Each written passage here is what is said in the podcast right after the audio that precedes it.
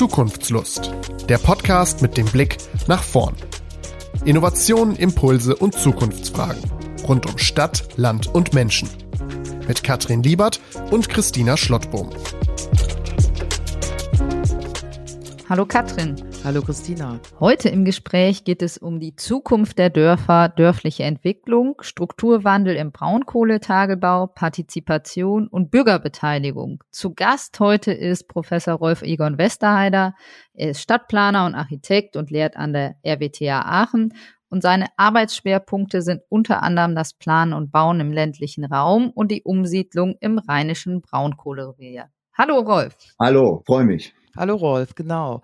Wir freuen uns auch sehr und zum Einstieg stellen wir immer ein paar Fragen und die erste Frage wäre, worüber musstest du in den letzten Tagen lächeln? Tja, ich musste viel lächeln, aber vor allen Dingen, wenn das so eine allgemeine Frage ist, auch so ein bisschen, die mich begleitet, dann muss ich sagen, es passieren mir oftmals sehr, sehr viele kleine Missgeschicke. Gut ist es dann, wenn ich darüber lächeln kann, ich nun wieder nach dem Motto. Und das versöhnt meistens auch viele andere, die sich also durch meine Missgeschicke dann belästigt fühlen. Und das finde ich gut. Und vielleicht noch eine Sache, die mir jetzt in den letzten Tagen besonders aufgefallen ist. Ich war total begeistert von der WM und von dem, von der Freude, die diese Sportler, ob sie Gesicht haben oder nicht haben, wie sich die Frauen und die Männer auf einmal riesig gefreut haben. Das hat mich emotional sehr bewegt und zum Lächeln und zum Weinen war das durchaus tolle Anlässe. Sehr schön. Was wolltest du als Kind werden? Tja, so einen richtigen Berufswunsch hatte ich eigentlich bis kurz vor dem Abi nie entwickelt. Fasziniert hat mich eigentlich bis heute aus dem Leben eines Taugenichts. Als Gärtner träumt unter schattigen Bäumen und seine Sehnsüchte pflegend, und eigentlich muss ich sagen, Gartenarbeit liebe ich noch immer und das ist ein wunderschönes Bild. Also hat so ein bisschen was Romantisches. Also das ist nicht klassisch auf dem Beruf, aber vielleicht ist es ja als Architekt und Städtebauer durchaus hat dieser Romantizismus mich immer begleitet. Und was kannst du besonders gut? Ja, das ist eine ziemlich gemeine Frage. Nur so viel vielleicht. Äh, ich glaube, ich kann gut zusammenfassen und Wesentliches vielleicht manchmal herausstellen und entscheiden. Ja, das sind doch schon einige Sachen. Danke. Und was weiß niemand von dir? Also ich bin manchmal ziemlich aufgeregt und unsicher vor öffentlichen Auftritten, die ich ja ziemlich oft habe. Aber mehr will ich erstmal gar nicht sagen. Ja, danke schön. Aber das ist doch schön zu hören, diese Sachen, die einen so bewegen oder die niemand vielleicht weiß oder wenige. Rolf, wie war dein Weg? Also wie bist du da gelandet, wo du jetzt bist an der RWTH Aachen als Professor? Wie bist du da hingekommen? Kannst du das mal ein bisschen erzählen? So dein Werdegang, auch wie du dich dann entschieden hast, vielleicht für dein Studium und so? Ja, mein Weg war ein wenig hin und her. Ich komme ja aus dem elterlichen Haus, aus dem Unternehmerhaus. Wir haben eine Gießerei gehabt in Ostwestfalen, schöne Teutoburger Wald, liebe ich immer noch. Und bin jetzt hier in Aachen gelandet und habe dann lange, zwei, fast zweieinhalb Jahre habe ich also mit behinderten Kindern gearbeitet und hatte dann natürlich aus diesem Thema heraus Psychologie, das würde mich interessieren. Also das war so mein Thema. Und äh, dann bin ich aber, weil mein Bruder in Aachen war, bin ich nach Aachen gekommen und war eigentlich fasziniert von dem Thema, was die Architekten haben, weil das war nämlich eigentlich alles. Architektur und Städtebau war für mich immer Studium Generale. Ich hatte das Gefühl, wenn ich jetzt irgendwie was sehr Spezifisches mache, und das Ganze, das Allgemeine total vergesse, das wäre mir immer zu wenig. Und dann bin ich dann zur Architektur gekommen, habe Architektur und Städtebau gemacht und habe mich dann hinterher sozusagen als nicht bauender Architekt mehr auf den Städtebau und auf die Stadtplanung konzentriert und bin dann, sagen wir mal, auch über mein Referendariat, also wo man dann technisch und praktisch dann fit ist. Ich habe das zweite Staatsexamen gemacht, wollte aber nie in die Verwaltung und bin dann in der Hochschule weiter gelandet und habe dann da verschiedene Wege gemacht. Ich war, ja, ich habe 16 Jahre im Kongo gearbeitet, da haben wir eine, eine Architekturfakultät aufgebaut. Ich war fünf Jahre oder sechs Jahre im, im Oman Dekan. Da haben wir äh, auch über das Thema der Ausbildung zum, zum Stadtplaner, gerade zum Stadtplaner im Oman, eine ganz wichtige Sache gehabt und habe eigentlich, muss ich sagen, diese, diese Profession nie verlassen. Also im Herzen bin ich Städtebauer. Ich frage mal einmal zu dem Thema Kongo nach. Also das hört sich ja total, wie, wie, bist du da hingekommen? Das und so lange? Das äh, klingt ja sehr spannend. 2001 kam auf einmal über einen Freund ein Abt von den Jesuiten bei mir in Lehrstuhl und meinte, können Sie sich, da dutzten wir uns noch nicht, können Sie sich vorstellen, in den Kongo zu gehen und dort äh, das Thema Architektur irgendwie mal in eine Ausbildung zu bringen? Und dann sind wir nach Kananga, abenteuerlicherweise nach Kananga gefahren. Und wir haben dann im Laufe der Zeit natürlich Freundschaften gemacht und, und, und äh, auch kreiert und lange, lange da gearbeitet. Ich habe mit, mit Studenten, wir haben zwei Häuser da gebaut im Kongo selber und ähm, der Jesuitenpater hat uns immer begleitet. Also das war schon eine spirituelle Reise und ich habe wirklich da mein Herz verloren im Kongo. Das war anders als im Oman. Oman viel Geld, viel äh, strategischer Anspruch. Im Kongo kein Geld, viel durchwursteln, viel gucken, wie man das hinkriegt. Und also da sind auch über diese Zeit so viele Freundschaften entstanden, die heute auch noch wirken, muss ich schon sagen. Auch mit den Studenten, mit denen wir die Häuser gebaut haben. Das war wirklich ganz toll. Also das war schon echte Leidenschaft und gefährlich manchmal. Aber das ist vielleicht was anderes. Ja, das hört sich sehr schön und prägend an. Man nimmt ja von so Reisen auch immer ganz viel mit für die eigene Arbeit und fürs eigene Tun. Kommen wir mal auf die Verdörflichung der Stadt und die Verstädterung zur Landes zu sprechen. Immer mehr Menschen wünschen sich ja eine Entschleunigung, Entschleunigung von Stadt auch, aber auch Coworking, Co-Living, Makerspaces und neue Räume sollen entstehen, wo das soziale Miteinander einfach gestärkt sehen kann. Wie würdest du das sehen? Ja, die Ansprüche, die sind natürlich eigentlich fast überall mittlerweile, muss man sagen. Wir haben zwar unterschiedliche Orte und Räume, also das Land und die Stadt, wenn man das so grob sagt. Aber wir merken auch, dass in beiden dieser, sagen wir, groben Strukturen, das Land mit seinen Dörfern, mit seinen kleinen Mittelstädten und Städten, die Großstadt mit den urbanen Strukturen, es gibt eine ungeheuerliche Bewegung hin zu, würde ich mal sagen, zu mehr Kooperation. Das ist eine Bewegung, die ich überall merke. Und jetzt muss man natürlich auch sich fragen, wo gelingt so eine Kooperation und wo kann sowas stattfinden? Und was mich am, am ländlichen immer fasziniert hat, war erstmal, dass man nicht von dem Dorf reden kann, nicht von dem ländlichen Raum, sondern es gibt eben ganz unterschiedliche Typen. Nicht nur durch die Lage, sondern eben auch durch die ganze Vergangenheit, die, die da geprägt worden war. Und dass im Land und im Dorf alles viel, viel näher ist. Das ist in der Stadt auch so. Also muss man sagen, dass gerade in den, in den Dörfern das Thema der, der neuen Formen eigentlich wie par excellence gesetzt ist. Ich war ganz fasziniert, als ich mal, also wir kennen ja alle Gerd Matzig, der ja in der Süddeutschen schreibt und der immer sehr bemerkenswerte Artikel schreibt. Der hat ein Zitat, das habe ich mir mal, das habe ich mir gemerkt. Der hat gesagt, die Provinz ist die Zukunft, das Land von gestern ist die Utopie von morgen. Finde ich eigentlich einen sehr schönen Satz, der hat mich dazu geleitet, dass ich dann in meiner Rolle in der Architektenkammer im Vorstand der Architekten eine Veranstaltung gemacht habe unter dem Titel Progressive Provinz. Also die Provinzialität, die ja sowas mit rückständlich hat, eigentlich ein wenig anders aufzufassen und zu sagen, so was können wir denn eigentlich da leisten? Was können wir denn machen?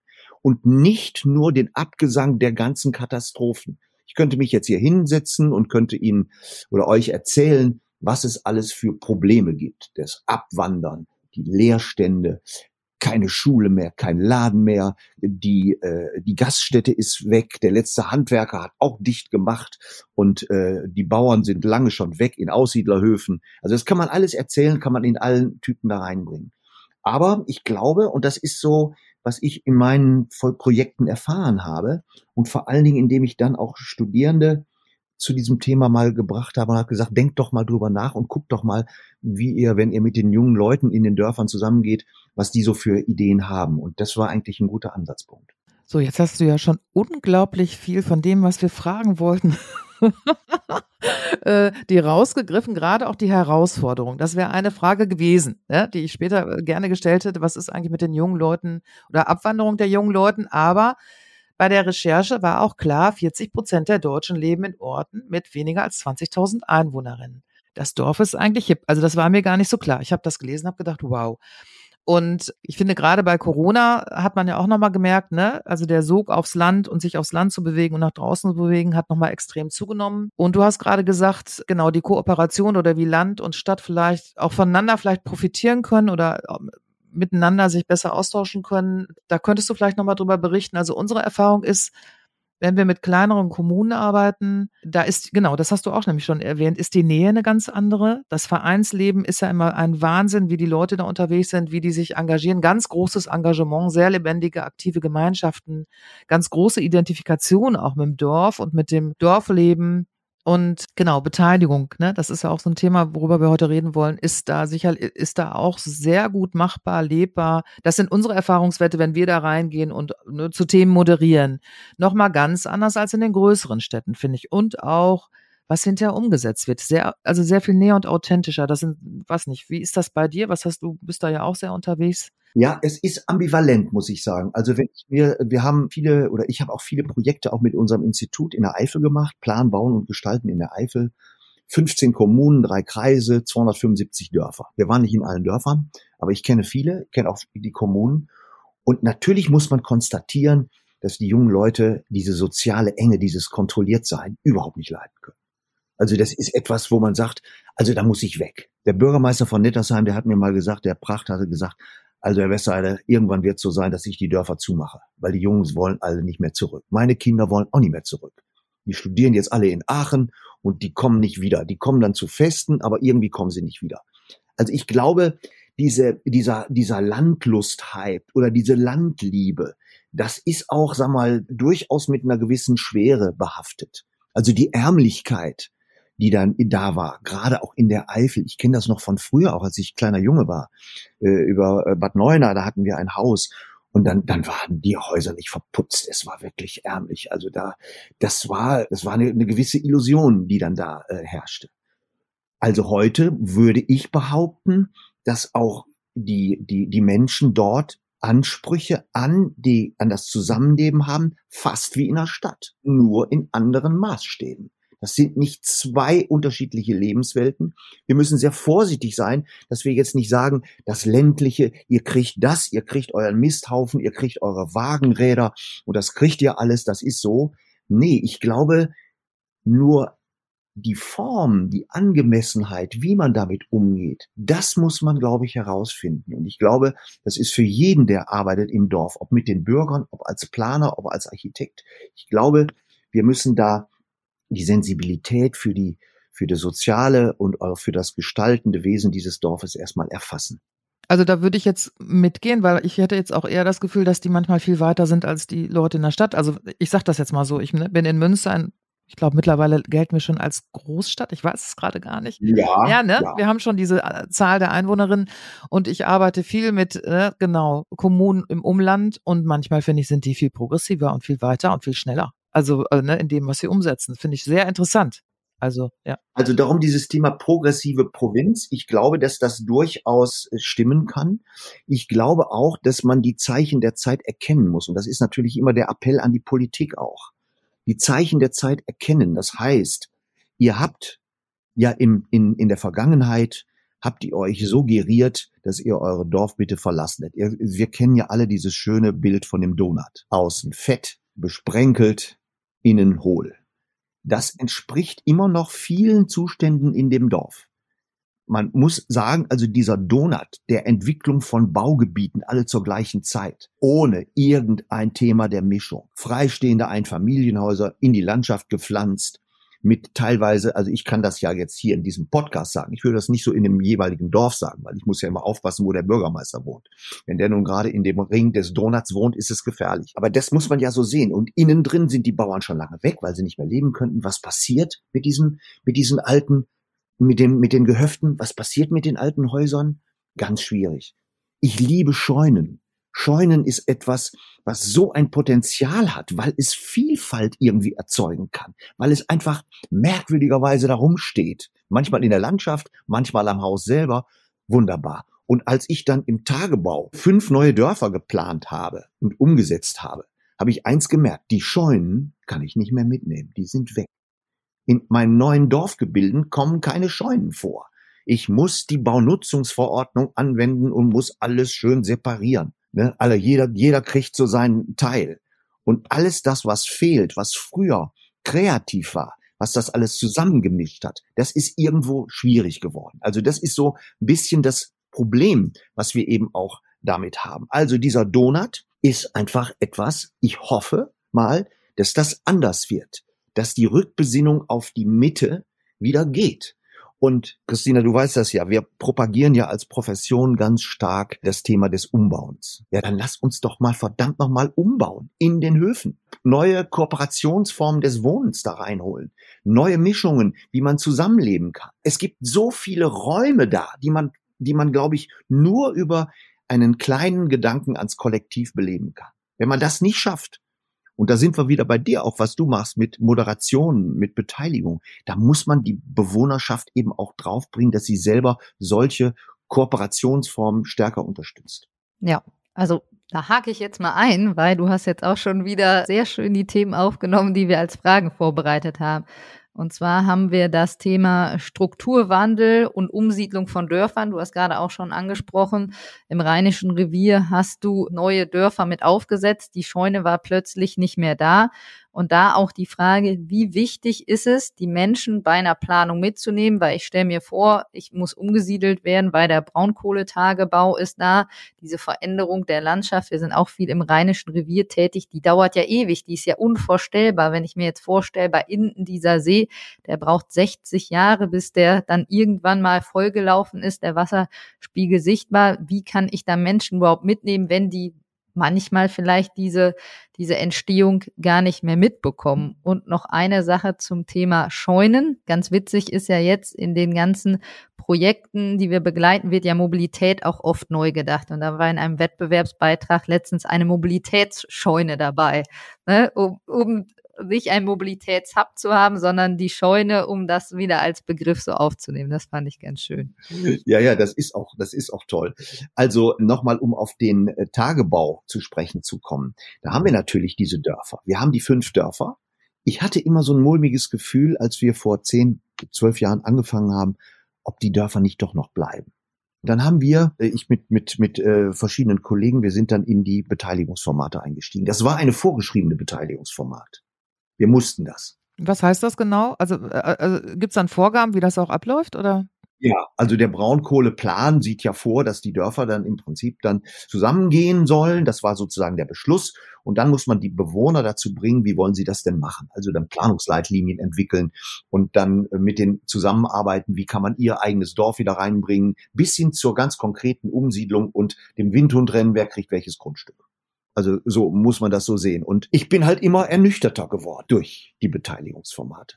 Weil dieser Weg zu wissen aus den Dörfern heraus, das wussten die damals ja noch nicht, dass es stehen bleibt, zu wissen, wir kommen hier weg, der Friedhof ist weg, alles ist weg, meine Vergangenheit ist weg, das wird irgendwie mal ein riesigen Loch. Das hat dazu geführt, dass sich diese wunderbare Gemeinschaft, die sich vorher in den Dörfern da gebildet hatte, sagen wir mal das Thema schneiden, Hecken schneiden, Garten helfen, Straße, irgendwie sowas. Das war, habe ich gedacht am Anfang, wir haben das auch in unseren Leitlinien aufgebracht, habe ich gedacht, das wird auf jeden Fall eine Leitlinie, da bin ich ganz optimistisch, das nehmen wir in die neuen Dörfer rein. Da habe ich dann Hecken vorgeschlagen. In, in einem Dorf haben sie mich als Ayatollah der Hecken äh, äh, beschimpft, mehr oder weniger, weil sie gesagt haben, ja, wer bezahlt uns das denn? Dann habe ich gesagt, aber ihr werdet doch, das habt ihr doch früher auch zusammen gemacht. Warum ist es so? Ja, jetzt wollen wir aber mal das alles ein wenig bequemer haben und ruhiger haben. Und das ist, das ist schon ein Desaster, was sich in diesen neuen Dörfern bildet, weil die Gemeinschaft atomisiert ist. Ich habe es nicht umsonst gesagt, das Windhundrennen um die besten Grundstücke, um die beste Entschädigung, das nicht mehr tun, hat bei denen, bei den Umsiedlern, die konkret umgesiedelt würden, dazu geführt haben, dass ganze soziale Gemeinschaften auseinandergebrochen sind. Und ich will jetzt gar nicht über heute reden, was man heute mit Keinberg und Kuckuck machen will, aber das ist sicherlich was anderes. Ich habe aber ein, ein, ein anderes Beispiel. Und zwar das Beispiel von Holzweiler. Holzweiler kriegte auf einmal, bevor wir anfingen, da was äh, zu machen, wurde auf einmal nicht abgebaggert. Da gab es einen Landesbeschluss über den Braunkohleplan mit RWE, Holzweiler bleibt. Die Bürger hatten sich zu 50 Prozent schon entschieden, nicht, also umzusiedeln, andere blieben da. Und ich muss sagen, ich habe noch niemals so eine tolle Dorfentwicklung miterlebt. Wir haben die moderiert, wir haben auch Pläne und Gestaltungen gemacht. Die Holzweiler konnten bleiben und die haben alles das gemacht, was letztendlich da. Wir in Holzweiler, eine soziale Gruppe, ein Gemeinschaftsraum errichtet, an einer Tankstelle eine, eine Elektrotanke, weiß ich was alles, Kommunikationselemente hervorgeholt, Dorfladen versucht umzusetzen. Und die sind heute immer noch aktiv. Und ich finde, das ist etwas, was zeigt, wenn man diese Gemeinschaften nicht auseinanderknallt, so wie das der Braunkohletagebau gemacht hat, sondern zusammenlässt, kann man mehr machen. Uns ist, sind die Hände gebunden als Planer. Wir können noch so schöne Pläne machen, noch so schöne Sachen machen. Wenn die individuelle Entscheidung da ist und RWE auch sagt, naja, jetzt macht man den B-Plan nicht so kompliziert, jeder soll hier machen kann, was er will, dann wird eben die, auch die gestaltete Gemeinschaft nicht unbedingt eine, ein Kollektiv. Also Christina, ich frage mal eben von so Zuhörerinnen nochmal, ne? weil ich bin in dieser Thematik ja auch nicht so drin mit der Braunkohle und dann darf ein Dorf bleiben und darf ein Dorf nicht bleiben. Kannst du das nochmal erläutern? Weil die eine Situation, wo du sagtest, wo es so schief lief, die sollten umgesiedelt werden, die hätten ja jetzt keine Chance gehabt, an ihrem alten in ihrem alten Dorf da zu bleiben, ne? Also die mussten, die hätten, die mussten da weg und konnten quasi ihre Gemeinschaft nicht mitnehmen, ne? Also das konnten sie nicht weiterleben an dem neuen Ort, wo es hingegangen ist. Okay, und die anderen hatten aber die Option zu bleiben. Und wieso seid ihr dann da reingegangen? Also das, wieso habt ihr da dann das nochmal den Prozess begleitet? Das Wir haben den Auftrag gekriegt. Äh, das war ein, ein ungeheuerlich schwieriger Auftrag, weil die, die Dorfgemeinschaft war zerstritten. Die einen wollten weg, wollten mal so für ihr Alter eine schöne Situation haben, die anderen wollten bleiben. Und dann ist das Bleiben hat dazu geführt, dass wir, äh, ach Mann, ey, was habe ich da alles erzählt? Ich hab, das, war wirklich, das war wirklich toll. Also die unterschiedlichen Zeithorizonte, da was zu machen. Und da gab es auch dann so ein, ein Eggerater Hof. Der Eggerater Hof in Holzweiler, einer, der aus dem 12. Jahrhundert, der sollte abgebaggert werden. Die Bäuerin, die haben wir mit einbezogen und die können jetzt bleiben. Die sind so glücklich. Und dieses, diese Zufriedenheit, auf einmal in diesen Gemeinschaften wieder zu leben, die hat überwogen. Also man kann quasi sagen, dass die, dieses Gemeinschaftsgefühl und die Beteiligung und Teilhabe untereinander eigentlich die Dörfer am Leben hält. Ja, aber in den neuen Strukturen so gut wie gar nicht mehr. Ich bin gespannt, wie das im Laufe der Zeit aussehen wird. Warten wir mal ab. Ja, also es, eigentlich muss man was fürs, fürs Miteinander auch in den neuen Dörfern noch machen. Auf jeden Fall. Ja, so hört sich das an, genau, dass, die, dass da nochmal Prozesse laufen, ne, um das quasi nochmal wieder aufzubauen. Ne? Ja. Ja, aber da sind wir bei den klassischen Planungen Nein, ein Laden geht nicht. Wir haben doch da in der Nähe da was. Na, mit der Schule müssen wir mal gucken. Unser Schulentwicklungsplan läuft da ganz anders. Ja, und die Kirche, ja, ist ja auch mal schön, wenn wir mal eine Kirche schließen können, sagt dann, sagt dann das Bistum. Ist ja auch gut. Wir haben ja eh zu wenig Pfarrer. Also, das sind, es sind keine einfachen Bedingungen. Das, also, das Verlassen, das Verlassen und sozusagen das, das, das Rausgehen aus Strukturen und nicht das Arbeiten in Strukturen das ist, das ist schwierig. Das Arbeiten in Strukturen, darum sage ich ja auch, ich bin immer noch überzeugt, dass wir den Donut füllen können. Dass wir die Mitte füllen können, auch in den alten Dörfern. Wie sagte der, ich weiß nicht, ob der bekannt ist, der Roland Gruber, ein österreichischer äh, Architekt und Planer, mit dem ich auch einiges zusammen gemacht habe. Roland Gruber, Gruber hat mal gesagt, ja dann mit seinem österreichischen Dialekt wunderbar, ja dann lass uns doch mal diesen Donut zum Krapfen machen, wo innen drin die Marmelade ist, die alles zusammenhält und dann schmeckt der auch wieder gut. das fand ich ein tolles Bild. Ja, also lebendige Mittenzentren stärken in den Dörfern besonders wichtig. Ja, absolut. Absolut. Und aber auch nicht über diese reine Verländlichung nachdenken, über, über Impulse nachdenken, gerade junge Leute, da gibt's ja auch viele Initiativen, Raumpiloten oder sowas, also initiieren, temporäre Experimente mal ermöglichen, die dann irgendwie auch dann von den Kommunen gefördert werden. Also ich glaube, es ist so, es kann nicht einseitig einfach nur eine Initiative sein. Die Kommunen müssen das Umdenken genauso mit nachvollziehen und die Planer auch. Also darum, es war für mich immer ein Ansatzpunkt über das Thema ländlicher Raum und Gestaltung im ländlichen Raum auch unseren Studierenden was mitzugeben, unseren Architekten und unseren Stadtplaner was mitzugeben. Das ist, glaube ich, ganz wichtig. Also die städtische Orientierung auf einen anderen Typ hin zu orientieren. Also das ist im Grunde dann jetzt der Weg der Zukunft, ne? wo es hingehen könnte. Also das ist, dass man Teile ne, von dem, was in der Stadt ist, aber dann so quasi umsetzt, dass es wirklich fürs Dorf auch funktionieren kann. Ne? Also unter anderem die Scheunen. Das habe ich jetzt eben am Anfang schon, ne? Also mit den Scheunen scheint ja viel, da scheint ja viel los zu sein. Ich finde Scheunen auch toll, ne? Also so umgebaute Scheunen haben mich auch schon immer fasziniert, dass man denkt, ah, sowas hätte ich auch gerne. Und das Zusammenleben da mit mehreren Generationen, das hast du auch angesprochen, Das wäre auch eine Option, was man dann in die Zukunft denken könnte. Ja, wir haben, Katrin, wir haben noch ein anderes Stichwort. Das nennt sich das produktive Dorf. Da muss man an vielen Hebeln auch versuchen zu arbeiten. Also wir waren ja, ich will das jetzt nicht so fachlich machen, aber in der Baunutzungsverordnung gibt es ja das dörfliche, das MD, das dörfliche Mischgebiet. Das hat aber dazu geführt, dass man das Dorf mehr oder weniger separiert hat. Wir sind jetzt dafür, einen neuen Mischtyp einzubringen, wo das Wohnen, Arbeiten, Nebenerwerb in der Landwirtschaft, kleine Handwerksbetriebe wieder möglich werden. Und das Stichwort dazu heißt eigentlich das produktive Dorf. Wenn wir das Arbeiten allmählich verbannen aus dem Dorf, dann wird es immer schwieriger. Wir müssen diese Nähen des Arbeitens wieder bringen. Und ich glaube, dass dieses Thema, das produktive Dorf mit der Verabschiedung der Trennung dieser ganzen Funktionen, dass das einen ungeheuerlichen Impuls auslösen kann. Und da gibt es auch schon viele Beispiele auch aus ganz verlassenen Dörfern, die dann da sind. Und vielleicht noch einen Satz zu dem Thema der Bewohner. Ich habe das in Belgien öfter erlebt, hier in Deutsch-Ostbelgien, dass die Bewohner für eine Schule gekämpft haben.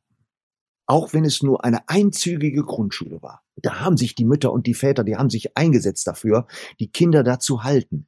Und ich glaube, das geht nicht, das können wir als Planer nicht machen. Das geht nur von unten. Das können die Stadt nicht machen. Das geht wirklich nur von unten. Und wenn diese Modelle von unten, auch Sharing-Modelle, die kann ich alle irgendwie institutionell einführen. Die müssen von unten getragen werden. Mit Stickern, hier, Holzweiler nehmen Holzweiler mit oder irgendwie sowas. Oder wir bringen gemeinsam zur Schule oder wir helfen euch beim Einkaufen. Auch in den, in den Donutgebieten da drumrum, in diesen Einfamilienhausgebieten. Wenn das passiert, dann können wir alle glücklich sein. Aber das ist der Impuls, der manchmal gesetzt werden muss, erstmal, dass die Bewohnerschaft sich kennenlernt und was tut. Und die Menschen sich das Thema nehmen und dafür brennen, ne? Also, und dann kommt das auch in die Umsetzung, weil das vor Ort wirklich gelebt wird, ne? Also im Grunde Menschen identifizieren, das hat der Frank in einem anderen Podcast auch nochmal gesagt, das ist in den Niederlanden, glaube ich, auch das Prinzip, dass die wirklich sich Leute suchen, die vor Ort dann, die Aktiven, ja, ne? ja. die man ja gar nicht so gerne haben will oft, aber die, ja, das gibt's ja dann auch. Die können ja auch anstrengend sein, aber die können was bewegen. Ne? Ich glaube, das sind so dieses Thema der Raumpiloten, was wir so als Planer dann dazu sagen, ja, so ein bisschen abstrakt. Aber das ist genau das. Ja, aber wir nehmen noch mal mit, auf jeden Fall Mischung, unterschiedliche Nutzungen, gerade in der Mitte der Zentren der Dörfer zu verankern, um auch dieses Miteinander zu haben, den Handwerksbetrieb vor Ort noch zu haben. Vielleicht gibt's dann demnächst auch nicht mehr den Tante-Emma-Laden oder den Coworking im Dorf, wo die Leute sich treffen und auch neue Ideen entwickeln können. Das finde ich ja auch immer so schön, wenn unterschiedliche Menschen aus unterschiedlichen Richtungen zusammenkommen, die dann auf eine Idee kommen, in die man, wenn man nur im Homeoffice sitzen würde oder nur im Büro in der eigenen Blase unterwegs ist, gar nicht kommen würde. Christine, da hast du durchaus recht, weil ein Dorfladen ist nie ein Dorfladen, sondern ist immer ein Kommunikationszentrum. Ist eine Poststelle genauso wie eine, eine an, an einem großen Tisch aushecken von irgendwelchen Ideen. Und wenn es dann auch noch so ist, dass die Leute finanziell beteiligt sind an dem, dann haben sie noch ein besonderes Interesse. Das haben die Holzweiler versucht, Geld zu sammeln, jeder 500 Euro, damit wir das Ding betreiben können. Also wir nennen das ja als Planer dann immer Hybrid, aufgepflanzt nie eindimensional, nie ein Parkhaus machen, sondern verschiedene Nutzungen andocken, wo Begegnungen sind. Und ich glaube, das ist der Geist der Zukunft. Also gemischt denken, hybrid denken und Neues ermöglichen und nicht alles total festzementieren, was da ist. Ich nenne das auch immer das finale Einfamilienhaus. Kann nicht wachsen, ist beschränkt, müssen ausziehen. Das ist irgendwo, kann nicht angebaut werden, weil es überall Fenster hat drumrum. Das ist, das ist nicht mehr der Geist von morgen. Das genau. war doch schon Und Begegnung, ne? Schöner Begegnung Abschluss. Thema, ne?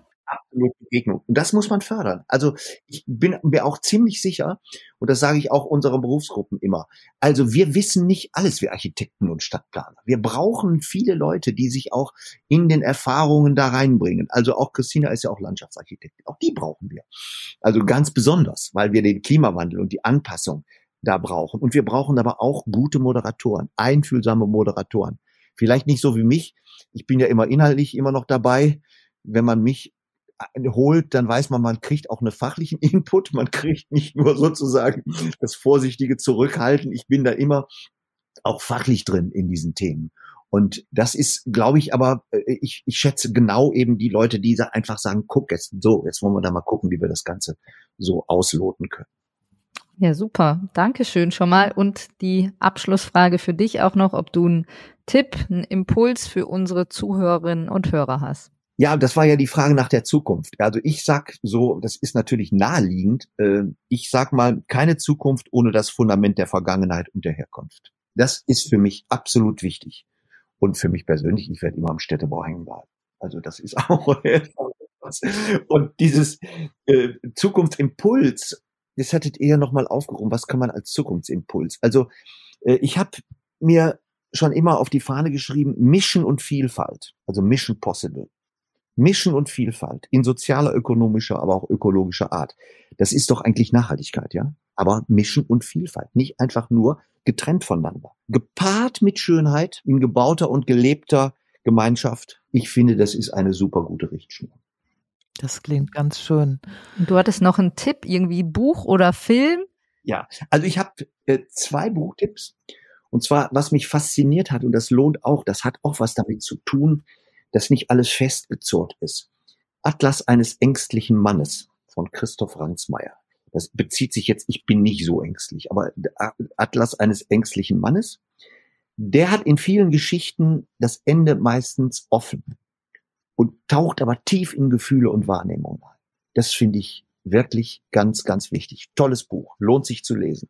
Dann das letzte Buch von Harald Welzer, der ist ja vielleicht bekannt. Der hat einen Herzinfarkt gehabt und hat dann geschrieben, Nachruch auf mich selbst. Und da drin, was mich fasziniert hat, beschreibt er die Kunst des Aufhörens. Das ist, oh, das ist ein Phänomen. Habe ich mich auch gefragt, soll ich jetzt aufhören?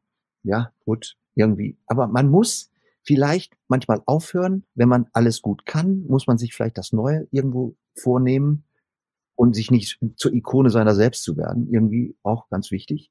Und dann noch etwas, das muss ich einfach sagen. Das ist Tipp Film, mein Lieblingsfilm immer noch, schon so oft gesehen, Alexis Sorbas. Mit der Erkenntnis The Full Catastrophe und Teach Me to Dance. Sehr cool. Ja, danke für das schöne Gespräch. Und die Impulse, die nehmen wir mit und ich glaube auch unsere Hörerinnen. Ja. Sehr spannend. Wir könnten auch noch weiterreden. Ne? Meistens sind dann die Gespräche danach auch mal so spannend. Aber ja, ja, wir müssen nämlich gleich auf die Aufnahme warten. Genau. Wir quatschen gleich noch weiter. Es war sehr spannend. Dankeschön. Danke, Rolf. Danke auch. Das war Zukunftslust. Wenn euch der Podcast gefallen hat, hinterlasst gerne eine Bewertung oder folgt uns auf unseren Social-Media-Kanälen. Ihr kennt auch spannende Zukunftsprojekte? Dann schreibt uns doch. Wie ihr uns erreicht, findet ihr in den Show Notes.